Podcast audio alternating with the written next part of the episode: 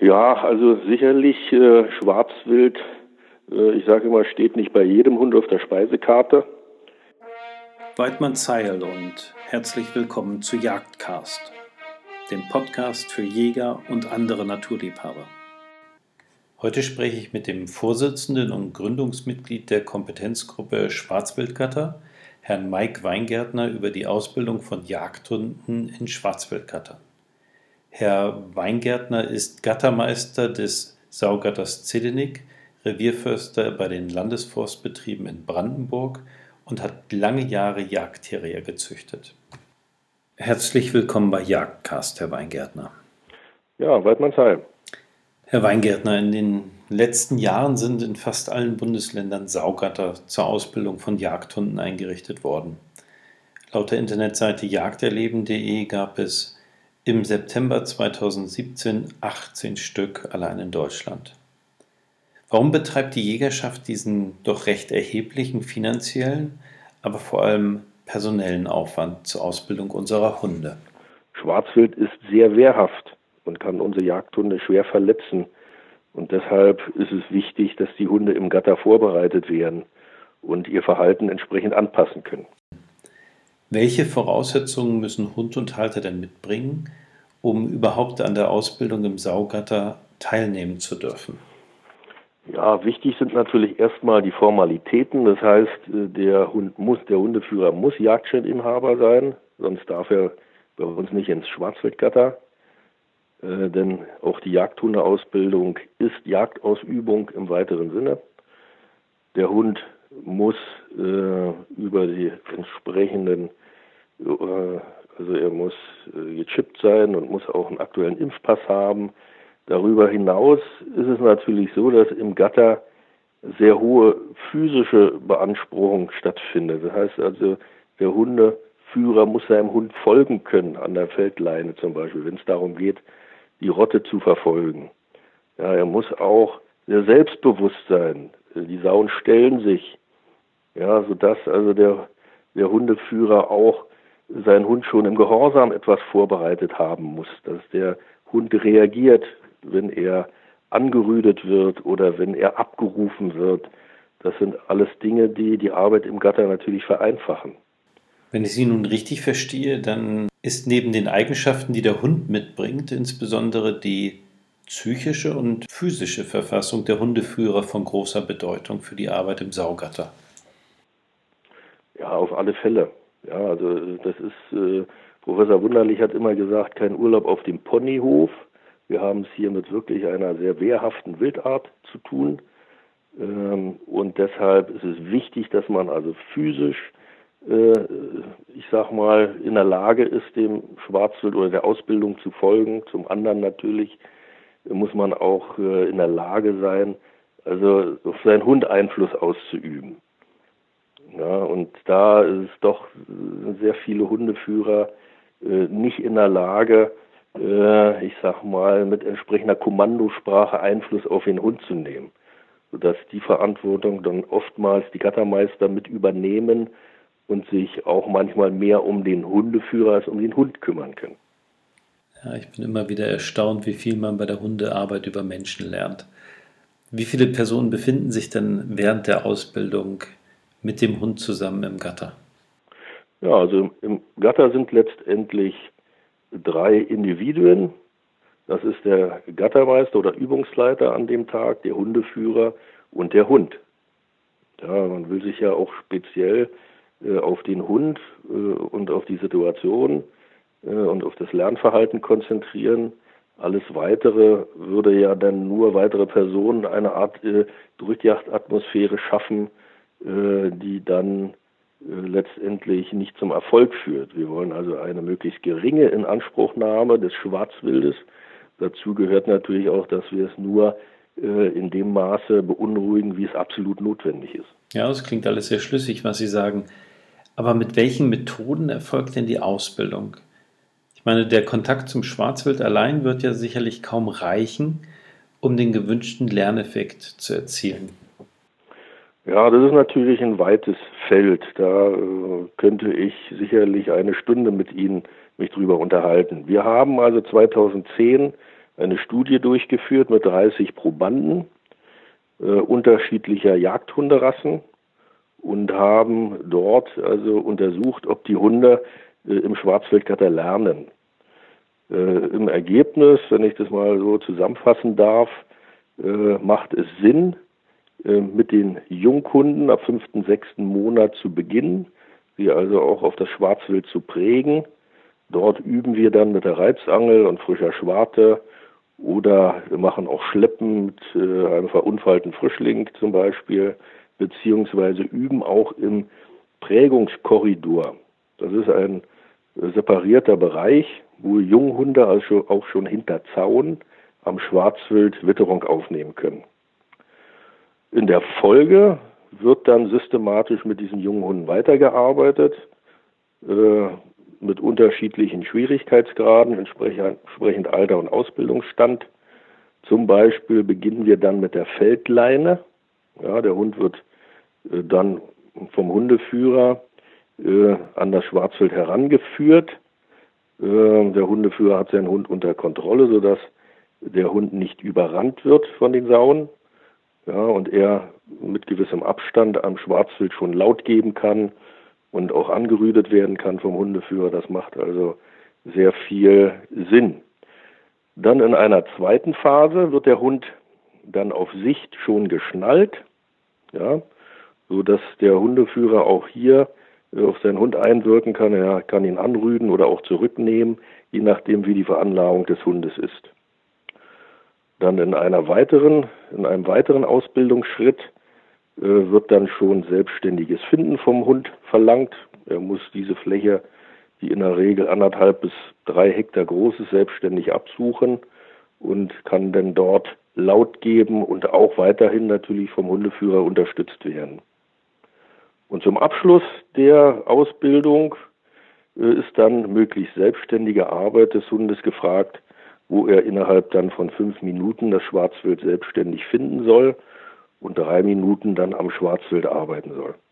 Ja, sehr interessant. Wenn ich das gerade richtig verstanden habe, dann haben Sie da grob das sogenannte Vier-Stufen-Modell umrissen. Da das Ganze sehr wichtig für die Hundeausbildung ist, wäre ich Ihnen sehr dankbar, wenn Sie uns da nochmal Stufe für Stufe durchführen könnten. Ja, also die Stufe 1 und 2, äh, alles ist natürlich abhängig von der Entwicklung des Hundes. Ja, es gibt auch diese verschiedenen äh, Stufen oder diese Methodik, äh, wenn ein Hund also an der Feldleine noch nicht die gewünschte äh, Passion zeigt, kann man diesen Schritt jeweils auch immer noch mal wiederholen. Ja, oder wenn man merkt, dass der Hund, wenn er auf sich geschnallt wird, mit der Situation überfordert ist, dann kann man auch noch mal einen Schritt zurück machen. Äh, also in der Regel sollten diese vier Übungseinheiten innerhalb von zwölf Wochen abgearbeitet werden. Ja, wobei man Phase 1 und 2 geht manchmal nahtlos ineinander über. Das heißt, wenn ich den Hund mit der Feldleine ranführe, er ist sehr selbstbewusst, aber er weicht auch zurück, wenn der Schwarzwild einen Ausfallschritt macht. Ja, dann kann man sagen, okay, der Hund reagiert und ich kann ihn dann gleich auf Sicht schnallen. Ich bin im Einflussbereich, kann ihn unterstützen, er kann selbstständig ausweichen, hängt sich nicht auf sodass man Phase 1 und 2 manchmal schon an einem Tag, äh, wenn der Hund dann diese Eigenschaften zeigt, ja, kann man das an einem Tag oder einem Wochenende durcharbeiten. Danach sollte, sollte man es erstmal sacken lassen, sag mal durchaus vier Wochen. Ja, dann die Phase 3, selbstständiges Finden und dann äh, Unterstützung des Hundeführers. Also dieser äh, Sprung ist doch gewaltig, weil die Hunde sich natürlich vom Hundeführer lösen müssen. Sie müssen diese Fläche selbstständig abrufen oder absuchen. Ja, und erst dann, wenn er gefunden hat, dann eilt der Hundeführer hin und hilft dem Hund, wenn es notwendig ist und so weiter. Das ist doch schon ein äh, gewaltiger Leistungssprung. Ja. So, und äh, da äh, scheiden schon manchmal viele Hunde aus oder man muss dann nochmal einen Schritt zurück machen. Es gibt viele Hunde, die dann pendeln und den Hundeführer möglichst also schnell mit ranholen. Sie wollen also Hilfe haben. Ja. Aber insgesamt ist es durchaus möglich, innerhalb von zwölf Wochen diese vier Übungseinheiten durchzuarbeiten. Hm. Das heißt also, dass durch die mögliche Kombination von Stufe 1 und 2 die Ausbildung durchaus in drei Terminen abgeschlossen sein kann. Nun haben Sie es selber schon erwähnt, Hunde lernen durchaus unterschiedlich schnell. Wie viele Termine haben die Hunde denn maximal zur Verfügung, um die Ausbildung abzuschließen? Wir haben also immer im Hinterkopf die max oder minimale Inanspruchnahme des Schwarzwildes. Wir wollen ja keine sportlichen Veranstaltungen, sondern lediglich die Einarbeitung unserer Hunde. Das heißt also, jeder Hund, so haben wir es formuliert, darf fünfmal einen Schwarzwildgatter besuchen, soll dann einer, soll sich dann einer Brauchbarkeitsprüfung möglichst unterziehen, beziehungsweise dann ausscheiden. Ja. Ähm, wobei wir da sehr individuell rangehen. Ja, wir haben ja schon besprochen, es gibt Naturtalente, die tatsächlich nach zwei bis drei Übungseinheiten sagen, der Hund hat also wirklich das maximale Leistungsspektrum erfüllt. Er kann einer Brauchbarkeitsprüfung äh, sich vorstellen. Ja, dann muss dieser Hund nicht noch zwei weitere Male ins Gatter. Das ist äh, nicht notwendig. Andere Hunde brauchen dann tatsächlich, weil sie sich später entwickeln, das kann auch rassespezifisch sein, dass sich äh, meinetwegen äh, hier die Bracken etwas später entwickeln als zum Beispiel Jagdterrier, ja, dass äh, die eine Übungseinheit vielleicht mehr brauchen. Ja. Aber fünf Übungseinheiten, dann äh, wird gemeinsam mit dem Hundeführer besprochen, äh, ob es Sinn macht, den Hund einer Brauchbarkeitsprüfung vorzustellen, ob er gute Chancen hat, die zu bestehen, oder ob er den Hund entsprechend anders vielleicht einsetzen sollte. Das kann man dann gemeinsam besprechen. Nun haben Sie gerade die Brauchbarkeitsprüfung erwähnt. Leider ist es ja so, dass ab und an auch die beste Ausbildung einfach nicht zum gewünschten Ergebnis führen will. Kommt es denn häufiger vor, dass Hunde auch nach Abschluss der fünf Termine einfach nicht geeignet sind für die Jagd am Schwarzwild? Ja, also sicherlich äh, Schwarzwild, äh, ich sage immer, steht nicht bei jedem Hund auf der Speisekarte. Ja, wir haben äh, im Ergebnis der Studie 2010 festgestellt, dass ungefähr 30 Prozent unserer Jagdhundepopulation Schwarzwild nicht mag. Ja, und man kann diese Eigenschaft auch nicht erzwingen. Ja, das ist einfach dann auch eine Frage der teilweise also auch Veranlagung. 30 Prozent unserer Jagdhunde sind bedingt für diese Jagdart und Wildart äh, brauchbar. Das heißt, sie arbeiten mit Unterstützung des Hundeführers zum Beispiel im Treiben oder eben auch, äh, indem sich zufällig ein, zwei, vielleicht drei Hunde zusammenfinden und gemeinsam jagen, dann sind diese Hunde durchaus brauchbar.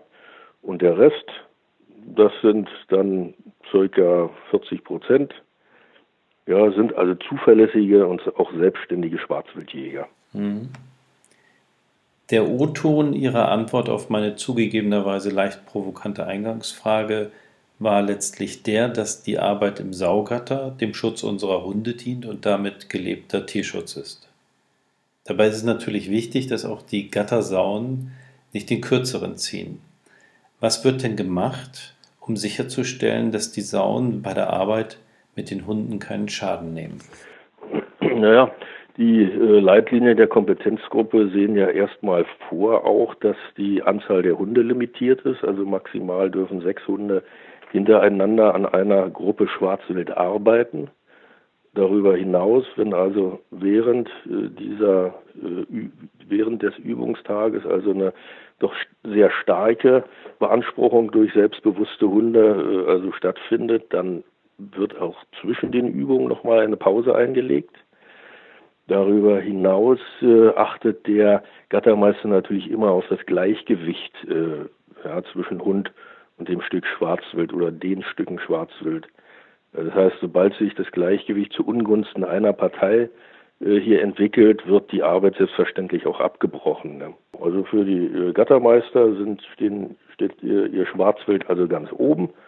Das heißt also, wir wollen eine artgerechte Haltung und sind da auch gegenüber den Veterinärämtern und auch den, dem Tierschutz gegenüber verpflichtet, Der Gattermeister liebt sein Schwarzwild und dementsprechend muss er es ja auch handeln können. Das heißt also, das ist äh, äh, ihm gegenüber geprägt. Er bringt das Schwarzwild aus dem Ruhegatter in die Übungsbereiche und wieder zurück.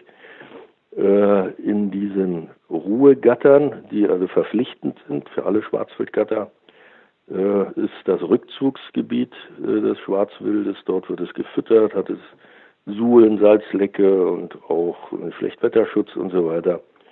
dort ist praktisch ja, die Erholungsphase, wenn man so will, für das Schwarzwild möglich. In den Ausbildungsleitlinien für die Arbeit im Saugatter habe ich gelesen, dass eine Gattersau so circa vier bis fünf Jahre produktiv zur Hundeausbildung eingesetzt werden kann. Ist es da nicht so, dass sich die Sau im Laufe der Jahre zunehmend an die Hunde gewöhnt und vielleicht sogar gar nicht mehr so reagiert, wie sie es in einer realen jagdlichen Situation tun würde? Ja, es ist natürlich so, dass das Schwarzwild im Laufe der Jahre also sehr viel Erfahrung hat. Und man merkt ja auch äh, während der Übungstage, dass die Sauen innerhalb weniger Sekunden also ihr Gegenüber einschätzen können und ihr Verhalten dementsprechend auch sofort anpassen. Ein sehr selbstbewusster herkommender Hund wird also ganz anders äh, beachtet als ein Hund, der sich also sehr verhalten anschleicht, will ich mal sagen. Ja, deshalb macht es also Sinn, einmal äh, also auch Struktur innerhalb der Rotte zu haben, das heißt vom Überläufer bis zum älteren Stück wirklich hier auch immer wieder äh, die Rotte dementsprechend gestaltet wird. Äh, außerdem macht es Sinn, also auch unterschiedliche Schwierigkeitsgrade für den äh, Hund anzubieten und dementsprechend Schwarzwild zu halten, damit man also zum einen äh, Junghunde gut heranführen kann, an sich also an ältere Stücken, die sich sehr gut stellen, zum anderen aber auch sehr jagdnahe Situationen simulieren kann mit Stücken, die also im Abwehrverhalten doch äh, etwas stärker ausgeprägt sind. Ja, deshalb äh, haben viele Schwarzwildgatter neben dem Ruhegatter, also zwei Übungsgatter, um also hier doch sehr jagdnahe Situationen simulieren zu können. Ein so komplexes Thema wie die Hundeausbildung im Saugatter lässt sich natürlich nicht abschließend in der Kürze eines solchen Interviews behandeln. An wen können sich unsere Hörer denn wenden, wenn sie noch weitere Fragen zur Ausbildung im Saugatter haben und vielleicht auf der Suche nach einem Gatter in ihrer Nähe sind? Ja, also äh, die Kompetenzgruppe für Schwarzwildgatter unterhält selbst keine äh, Internetseite oder noch nicht, sagen wir mal so.